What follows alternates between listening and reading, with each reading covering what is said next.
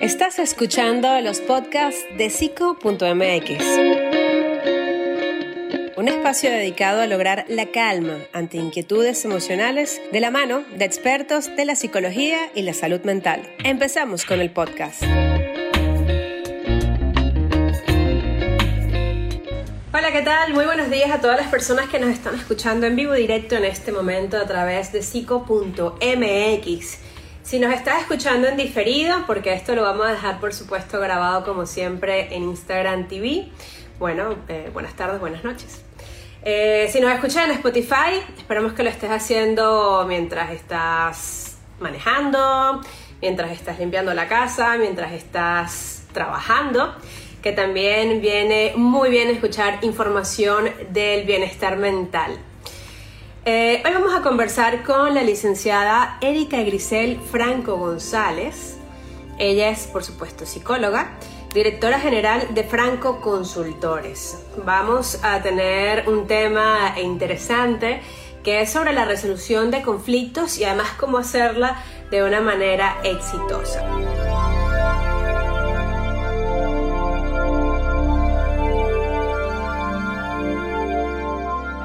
Erika? ¿Qué tal? ¿Cómo han estado? Muy bien por acá desde Culiacán, que está muy alegra. Me alegra. Ya te extrañaba.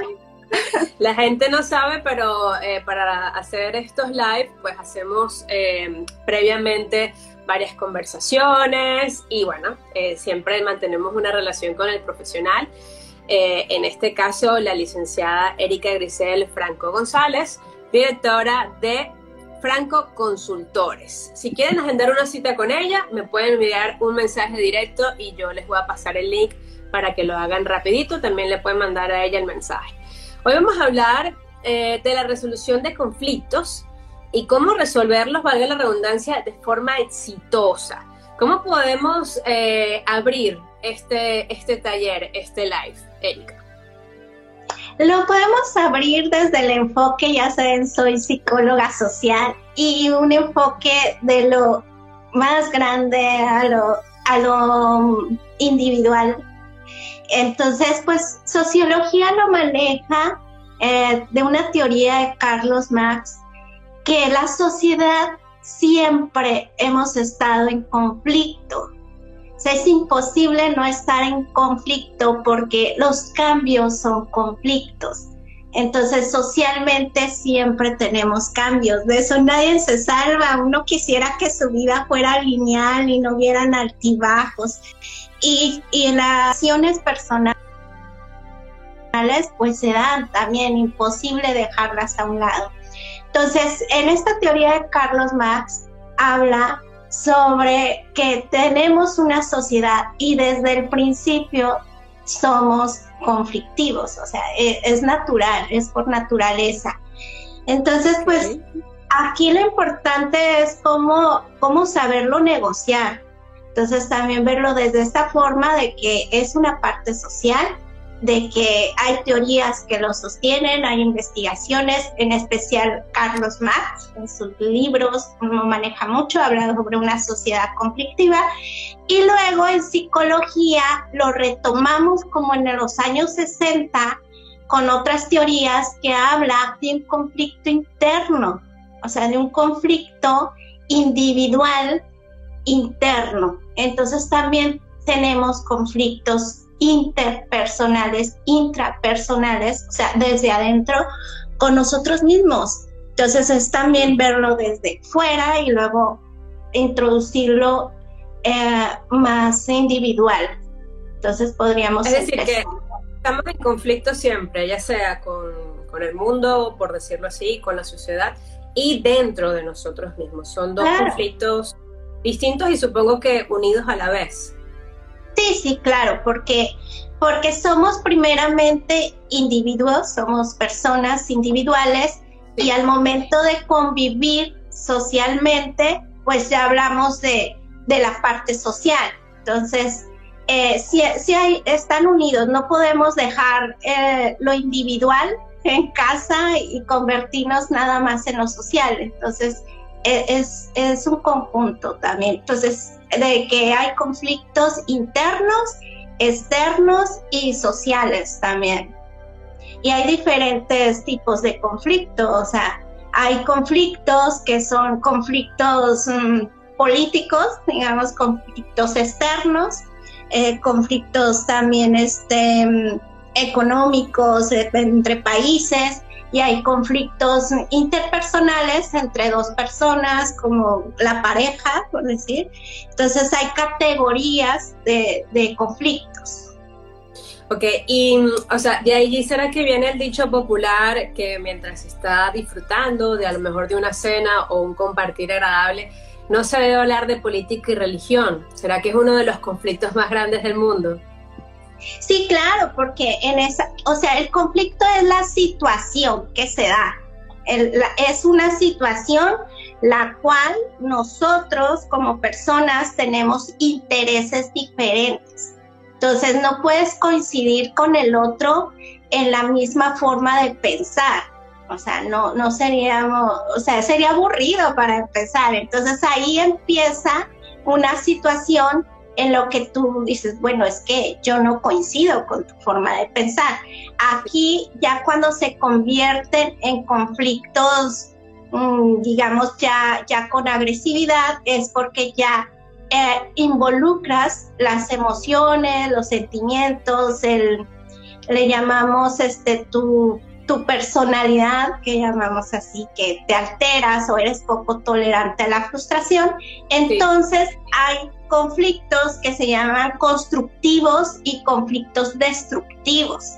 Muy bien. Entonces ahí depende cómo, cómo, lo, cómo la situación se dé, porque a lo mejor la situación se da para destruir al otro. O sea, yo, yo te voy a ganar y tú no ganas nada. Un ejemplo, este, puede ser de, de, pareja que se da a veces este, en esta parte de género o de cultura machista, donde la mujer se tenga que quedar en su casa y entonces el otro, son situaciones también de, forma de pensar, entonces el otro, pues aquí te vas a quedar. Y entonces empiezan un conflicto, pero el otro dice, o la encierra o hay maltrato también ahí, hay violencia y dices, bueno, pero hay personas que llegan a hacer eso, violencia, que los llegan a encerrar y dices que tú no vas a salir y yo te voy a controlar a ti.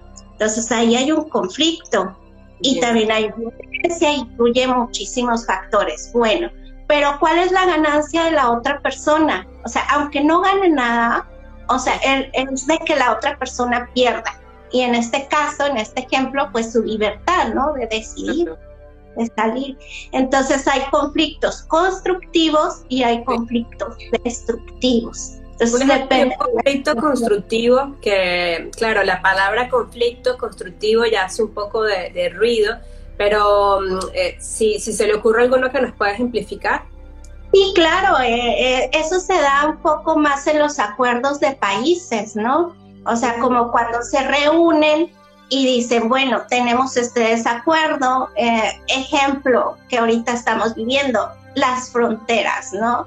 Las fronteras entre México y Estados Unidos actualmente están cerradas, pero para los mexicanos y creo que nada más les permiten entrar los que son este nacidos allá, este, entonces ahí llegan acuerdos, ¿no? Los, los dirigentes, los líderes de los países, y dices, bueno, vamos a llegar a un acuerdo que, que a los dos, que a los dos nos beneficie. Entonces ahí sería como, como hay un conflicto, pero puede ser constructivo llegando a, algo medio, ¿no? A una mediación. Que también en psicología social, bueno, en psicología jurídica, porque les comenté la vez pasada que... Sí, pero cuéntanos otra vez un poco tu experiencia porque me parece maravillosa y si hay nuevas personas escuchándonos, pues así la, la saben también ya de lleno. Ajá, es que te comentaba, Adreina, que, que tengo una especialidad en psicología jurídica, este, aparte de psicología social. Bueno, es que todas las áreas son de psicología muy interesantes. Bueno, dentro de la psicología jurídica, legalmente, y esto va con el ejemplo que, que mencionabas, este, hay un mediador, hay un mm. mediador para solución de conflictos yo tengo casos eh, eh, de violencia, de, de abusos sexuales en menores de edad. Entonces ahí pues son casos complicados, ¿no? Violaciones, abusos sexuales, cosas así. Entonces en la psicología jurídica em, existe un programa o una figura pública que se llama mediador. Entonces ahí lo que hace el mediador es como como la parte, como en medio, como que las dos personas así se están peleando y el mediador está en medio y como que la separa y le dice, a ver, ¿tú, qué piensas sobre lo que esto dice y sobre lo que hizo? Entonces ahí el mediador en estos delitos toma una parte como para mediar ahí la, la situación entre los dos, entre el acusado y, entre, y entre el violentado, entre la víctima. Entonces, esta, e, este mediador es el que surge como, como una parte central entre la solución de este conflicto. Entre los países también existen mediadores. Entonces, entre los mediadores, pues son los, los que mandan, eh, a ver, se me fue el término, pero en otros países este, mandan a personas en su ¿cómo le llaman, Adriana? ¿No recuerdas? Es el cónsul, ¿no? El cónsul. Ya lo busco. es así. Entre los países. Sí, el cónsul, el consulado, ¿no? El cónsul. Entonces ahí es como el mediador entre estos conflictos un poco más grandes. Y acá, si nos analizamos desde un enfoque más cercano, por decir, entre interpersonal, entre pareja, sí quien la hace esta figura de mediador puede ser un psicólogo, o sea, es el psicólogo. El terapeuta de pareja, tu mediador es el psicólogo. Y, ahí lo que se hace, hay una técnica que vamos a hablar, un texto donde modula y, este, y ahí el conflicto lo hace que no se va ni a un extremo ni a otro, lo hace neutral. Entonces es cambiar como los pensamientos y llegar a acuerdos. Y una pregunta, porque eh, muchas personas nos han escrito sus diferentes dudas en nuestras historias eh, entre el día de ayer y hoy. Y por ejemplo, eh, esta, esta chica, Viridia, dice, resolver conflictos en el trabajo cuando yo soy supervisora. Esto en el contexto de que quizás en la vida diaria, incluso con nuestra pareja, por lo general no tenemos un mediador.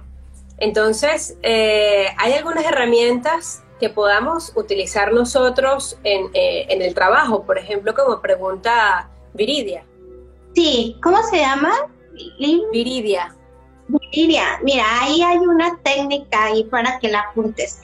En la cuestión laboral tienes que, que um, buscar, como tú, tú eres joven, no te puedes poner al nivel ¿no? No te puedes pelear ni poner a nivel, o sea, puedes decirle, yo entiendo, o sea, y, respeto tu, tu, opinión o con los, o si son en un grupo, si son varios, pero primero tienes que hacer la observación neutral.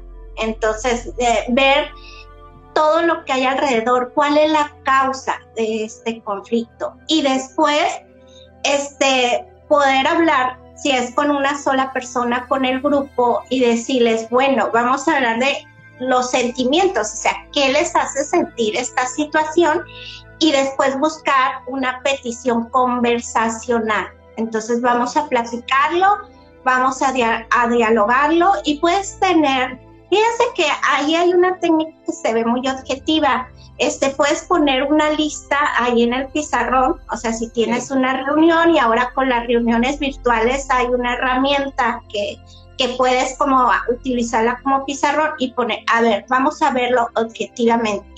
¿Cuáles son la causa de, de este conflicto? ¿Por qué están en desacuerdo?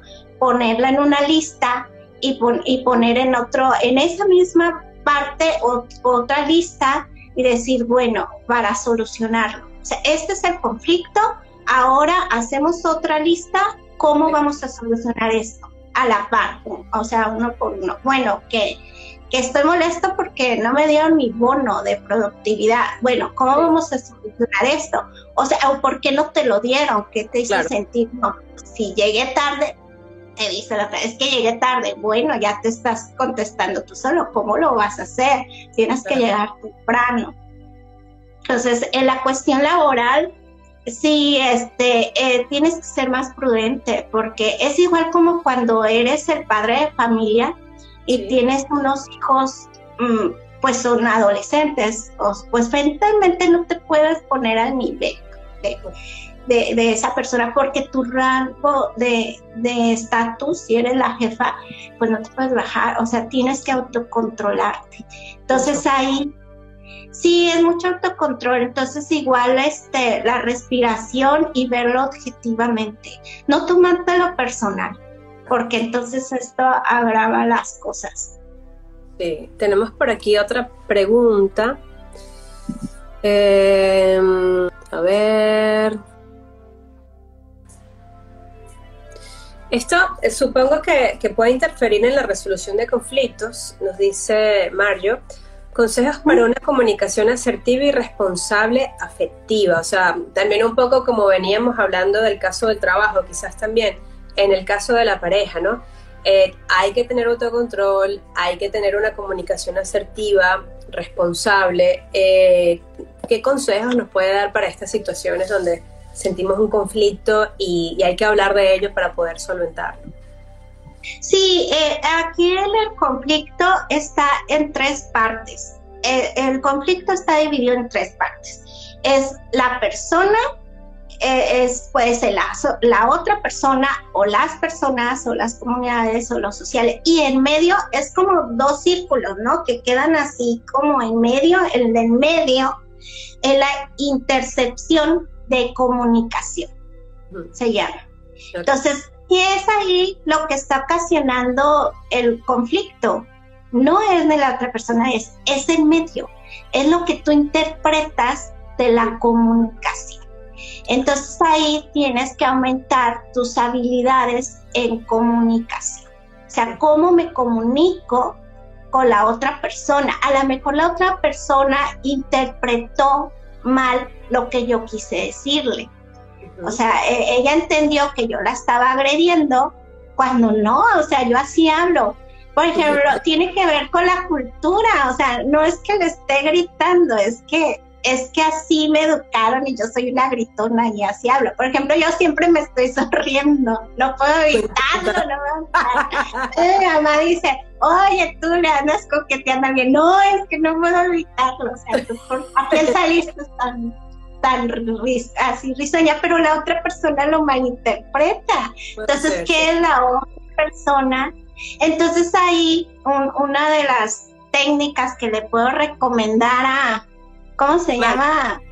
Mario. A Mario es la comunicación. O sea, tú asumiste que lo, que lo, que, que lo dijiste lo mejor posible y que no lo agrediste, pero la otra persona no lo asumió así. La otra hizo propia interpretación. Entonces es hablarle y decirle, oye, este, ¿cómo o sea, yo no quise decir esto, o a lo mejor la forma en como te lo dije no fue la correcta, y decir, bueno, eh, es así como vamos aclarándolo. Es efectivamente la comunicación. O sea, no es la otra persona, sino la interpretación, lo que se da en esa comunicación. Exactamente. Por aquí tenemos otra pregunta de un usuario, eh, en este caso se llama Inafetze Ochoa dice, ¿cuál sería la mejor manera de tratar con una persona explosiva que no sabe controlarse? Claro, mira, realmente, sí, es que miren, todos hemos tratado con personas así, sino pues difícil que no te encuentras con todos rasgos de personalidad. Una persona con estos rasgos no, o sea, no va a entender, o sea, va a explotar muy fácil y no va a entender inmediatamente el, por qué o por qué controlarse, sino lo va a hacer porque es impulsiva. Entonces ahí una de las técnicas sería que, tomes el control tú. No lo puedes tomar el de la otra persona. O sea, no puedes tú este, decir, oh, no, y si le empiezas a decir, cálmate, se va a alterar más. Entonces dices, no, pues yo mejor tú respirar, tú dices, eh, la otra persona, o sea, es lo que comentábamos al principio, no tomarte las cosas tan personales, sino verlas como más, más generales y decir, bueno, la otra persona eh, lo está tomando muy diferente a que yo, entonces dejo que se calme, déjalo que se calme. O sea, Eva ya ni le pregunte, ni quieras justificar, ni nada, dale unos minutos, eh, que se calme. Y luego ya que después le pides este, que tengan una petición conversacional, igual, igual, y le dices, vamos a conversar, pero no, no de lo que yo quiero que tú hagas, no, sino vamos a conversar de lo que sucedió, de cómo llegaste a ese nivel de alterarte. Entonces ya ahí puede haber una solución del conflicto después de esa petición de conversacional y no es una reflexión, ¿no? De parte de la otra persona impulsiva. Y si en este caso, claro, yo me imagino que a lo mejor si es tu mamá, tu papá, tu, tu novio, tu esposa, es más fácil, pero cuando es quizás un compañero de trabajo o, un supervisor, pero en el caso uno de, de, sentir que, que, esa persona es impulsiva de pronto, también hacemos esto, o sea, también eh, escuchamos, respiramos, dejamos que la persona se calme, quizás con un poco más de tacto, o hay otra herramienta para el trabajo. Ahí sí, si ya los conflictos ya pasaron un límite, que ya crees que ya no se puede solucionar en ese nivel, entonces sí es subirte a, un nivel más alto, a tus jefes, a un nivel más alto para que ellos lo solucionen.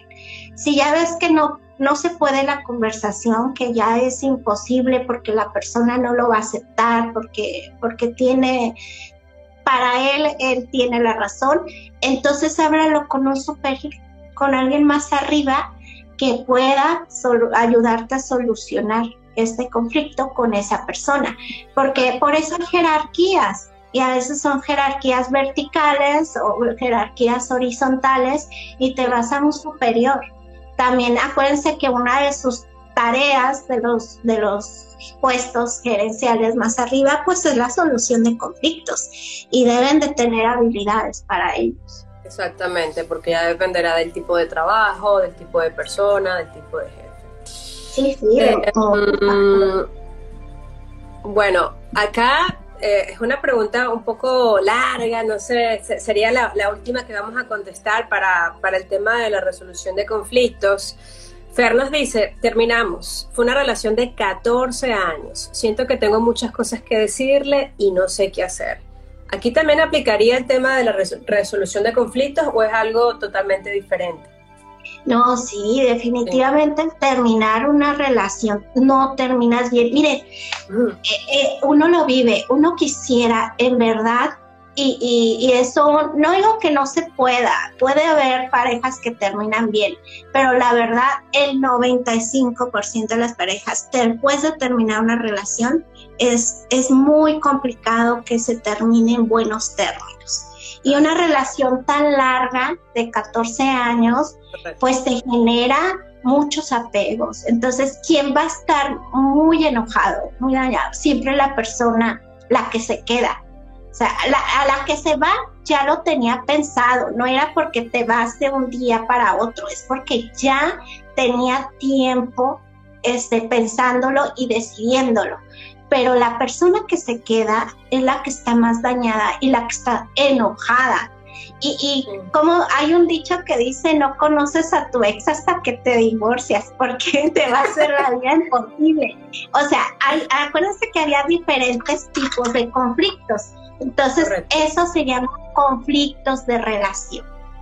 O sea, son conflictos de relación y en este caso, una relación amorosa te genera muchas emociones, muchos sentimientos, muchos apegos. Entonces ahí el conflicto va a estar sobre todo los primeros años de la separación. Ahí yo creo que por más que tú le digas eh, inmediatamente, o sea, es que vamos a hablar, es que vamos a tratar de, de, de, solucionar este conflicto que tenemos, al principio va a ser complicado. Yo creo que la solución ahí que más que más le puede ayudar es que, es que se tome un tiempo.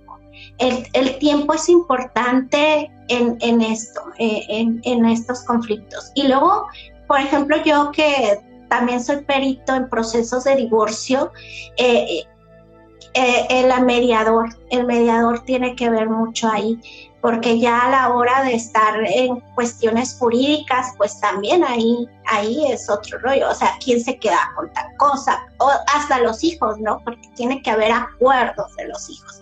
Entonces el proceso legal también es, es largo, es largo, es, es así. Lo más, lo más sano sería que se llegaran a los acuerdos y solución rápido, pero en una relación de tantos años y con tantas situaciones encontradas y emociones va a ser complicado. Entonces ahí la el tiempo es lo más es lo más este aconsejable en este caso y ya como se vaya como reestructurando su vida, como calmando, como así, entonces ya pueden tomar una petición conversacional, hablarlo, y si no, pueden tener la opción de un mediador también. Perfecto, perfecto. ya, si la otra persona no quiere, por lo menos de este lado, ¿no? Que cuando te vea, tenga un mediador y, entonces ahí como que se modula el conflicto. Ya no es tan directo, ¿no? Va a haber alguien que esté ahí separándolo. Exacto. ¿Y cómo hacemos cuando la otra persona quizás no quiere el mediador? Eh, pero la otra persona puede decir que, no lo quieren, o sea, pero si tú dices que sí, que lo necesitan, entonces la otra persona va a tener que, acatar, ¿no? O sea, si dice, no, no te veo, no te voy a ver y no vamos a conversar, sino o, o, o es esto del mediador, o te calmas y lo aceptas, o, o no lo hacemos. No lo hacemos hasta que ya estés en otra, en otra situación, ¿no? Claro, claro, perfecto. Bueno, licenciada Erika, no sé si quieres concluir este taller, este live de resolución de conflictos exitosos de alguna manera ya de forma genérica. Pues eh, sí vamos a concluir que pues en esta vida es llena de conflictos porque ya vimos que, que son procesos de cambio. No puedes estar totalmente de acuerdo con, ni con los pensamientos, ni emociones, ni, ni, ni formas de, de ser del, del, otro, ¿no? Entonces ahí pero aquí lo que sí podemos, no, no hacia el otro, sino lo que nosotros es este conflicto interno. Entonces yo les sugiero que empecemos por nosotros mismos y nuestros propios conflictos, los internos. Entonces una de las maneras eh, que podemos hacer eso es, es irnos con un mediador, que en este caso sería el psicoterapeuta, y empezar con nosotros. Porque si nosotros empezamos con nosotros mismos, vamos a tener una mejor sociedad nos vamos nosotros a, conocer, a entender. Entonces, si nosotros logramos controlarnos y saber, y el no tomarte las cosas personales, que el otro ya me insultó y me dijo, bueno, no te lo tomes tan a pecho, entonces empiezas contigo. Entonces ya disminuyes los conflictos externos. Empezando con el tuyo propio. Exactamente, exactamente. Muy bien, la verdad es que eh, muchas gracias por, su experiencia, lo comenta también por aquí Rodolfo. Eh, mucha experiencia expuesta, gracias por su valioso tiempo. Qué, qué, lindo, yo creo que lo dice en nombre de todas las personas que nos estuvieron viendo hoy, porque de verdad que con cada una de sus palabras pues se siente esa sabiduría y todas las especialidades que ha estudiado en pro, bueno, de la sociedad, ¿no? Como es la psicología social. Adrenalina, y les tengo un regalo. Oh, ¿Qué creen? Que, que sí hay un manual, un manual que escribió Arthur, se llama el autor, que se llama Manual de Solución de Conflictos.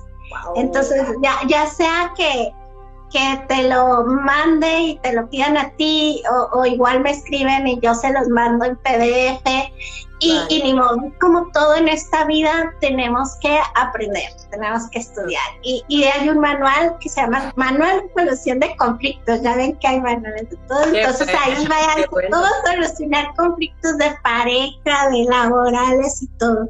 Entonces hay que seguir aprendiendo. Hay que sacarle copia a ese manual y repartirlo por todos lados. Repartirlo. y, y, y este mundo será mejor. Seguro, seguro que sí. Bueno, licenciada, espero verla muy pronto, ya estamos a 11 de noviembre, pero seguramente hacemos otro live para el mes de diciembre para cerrar este 2020 con, con positivismo, como siempre lo expresa muy bien usted. Ay, muchas gracias y cualquier cosa que necesiten estoy a sus órdenes. Gracias, licenciada Erika, que esté muy bien.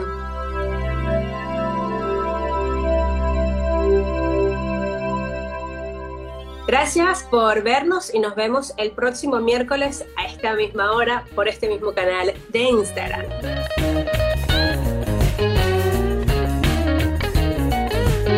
Esperamos que el podcast de hoy te haya gustado.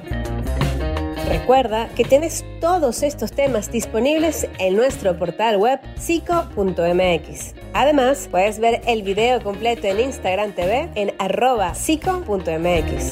Nos vemos en el próximo podcast.